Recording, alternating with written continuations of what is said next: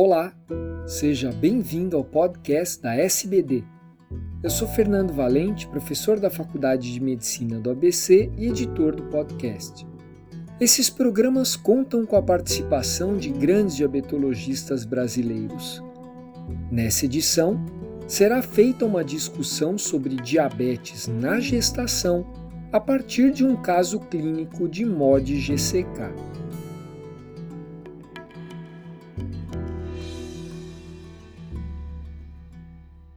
Eu sou Ayrton Goldberg, professor de endocrinologia da Universidade Federal de Ciências da Saúde de Porto Alegre.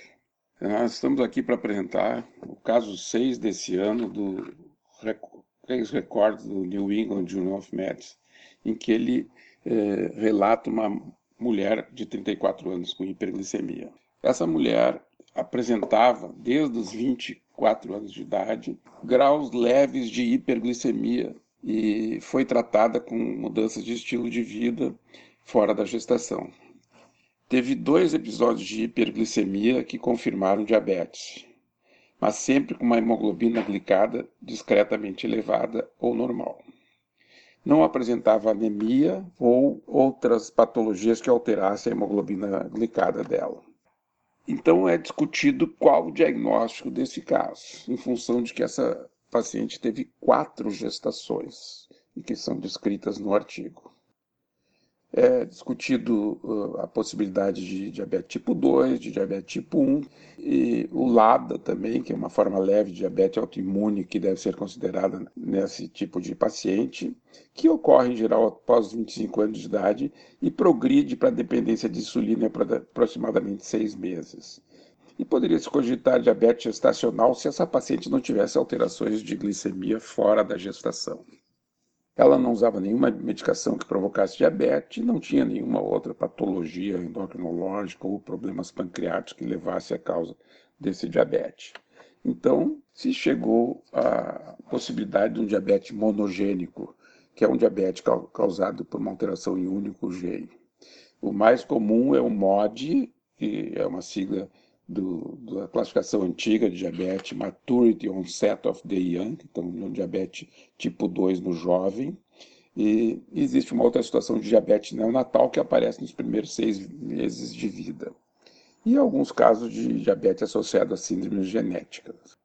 O MOD é uma condição autossômica dominante caracterizada por uma disfunção da célula beta e causa um diabetes mellitus leve que é diagnosticado durante a adolescência ou em adulto jovem existem descritos 13 genes associados com MOD.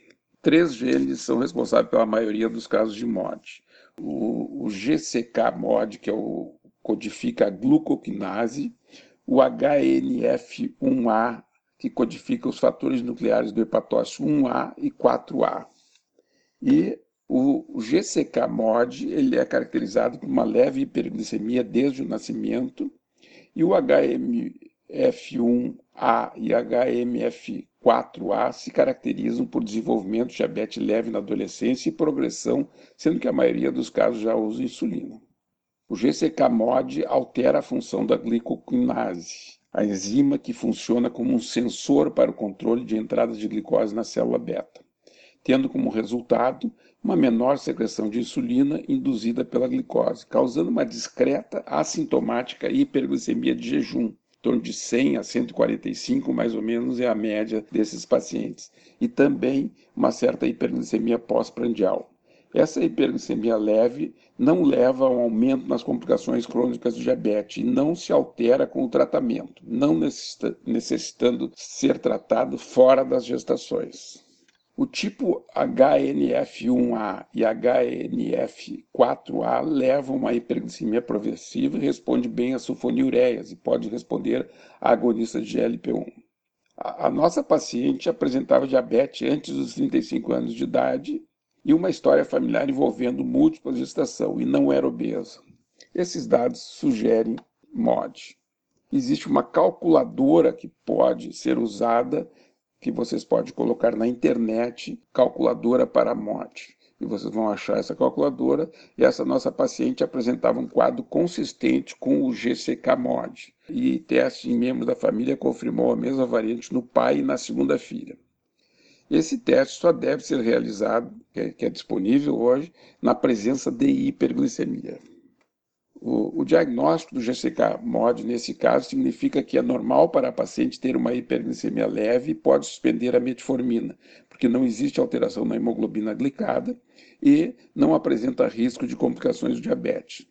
Quando existem sintomas associados com polidipsia, poliúria, visão alterada, deve ser avaliada a ocorrência de diabetes tipo 2 associado ao quadro do GCK-MOD.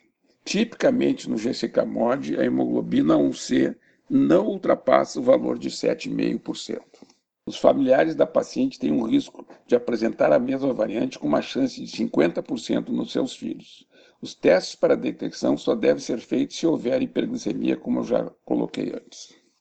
É, a nossa paciente aqui é, é, descreve-se quatro gestações, sendo que na primeira gestação ela foi presumido que ela tivesse diabetes gestacional, que é a causa mais comum de diabetes na gestação, e foi tratado como tal. Na segunda gestação, o, o feto não apresentou hipercrescimento. Isso sugere que o, que o seu filho também tivesse a mutação. Então, na gestação de uma mulher com variante da glucoquinase, a GCK, deve-se tratar a hiperglicemia para evitar desfechos adversos para o feto. Quando o feto é afetado, pode ter como consequência uma restrição no crescimento, que aconteceu nessa segunda gestação da, da paciente descrita aqui. O consenso de especialistas sugere que o tratamento da hiperglicemia leve na portadora de GCK-MOD deva ser baseado no crescimento fetal avaliado por ecografias no segundo trimestre. A nossa paciente foi sugerida no final suspender a metformina e a hemoglobina dela se manteve em 6,2%. O seu pai e a filha de 5 anos mostraram positivo na testagem para o GCK-MOD o seu pai tinha um, um índice massa corporal de 36 e uma hemoglobina glicada de 7,8. Provavelmente tinha um, um DM2 associado à mutação e estava sendo tratado com metformina. A segunda filha não necessita tratamento para sua hiperglicemia leve e deve ser orientada para uma eventual gravidez futura. Esse case record do, do Massachusetts General Hospital é extremamente interessante para a gente evitar erros frequentes que acontecem na gestação de não se fazer esse diagnóstico. Muito obrigado.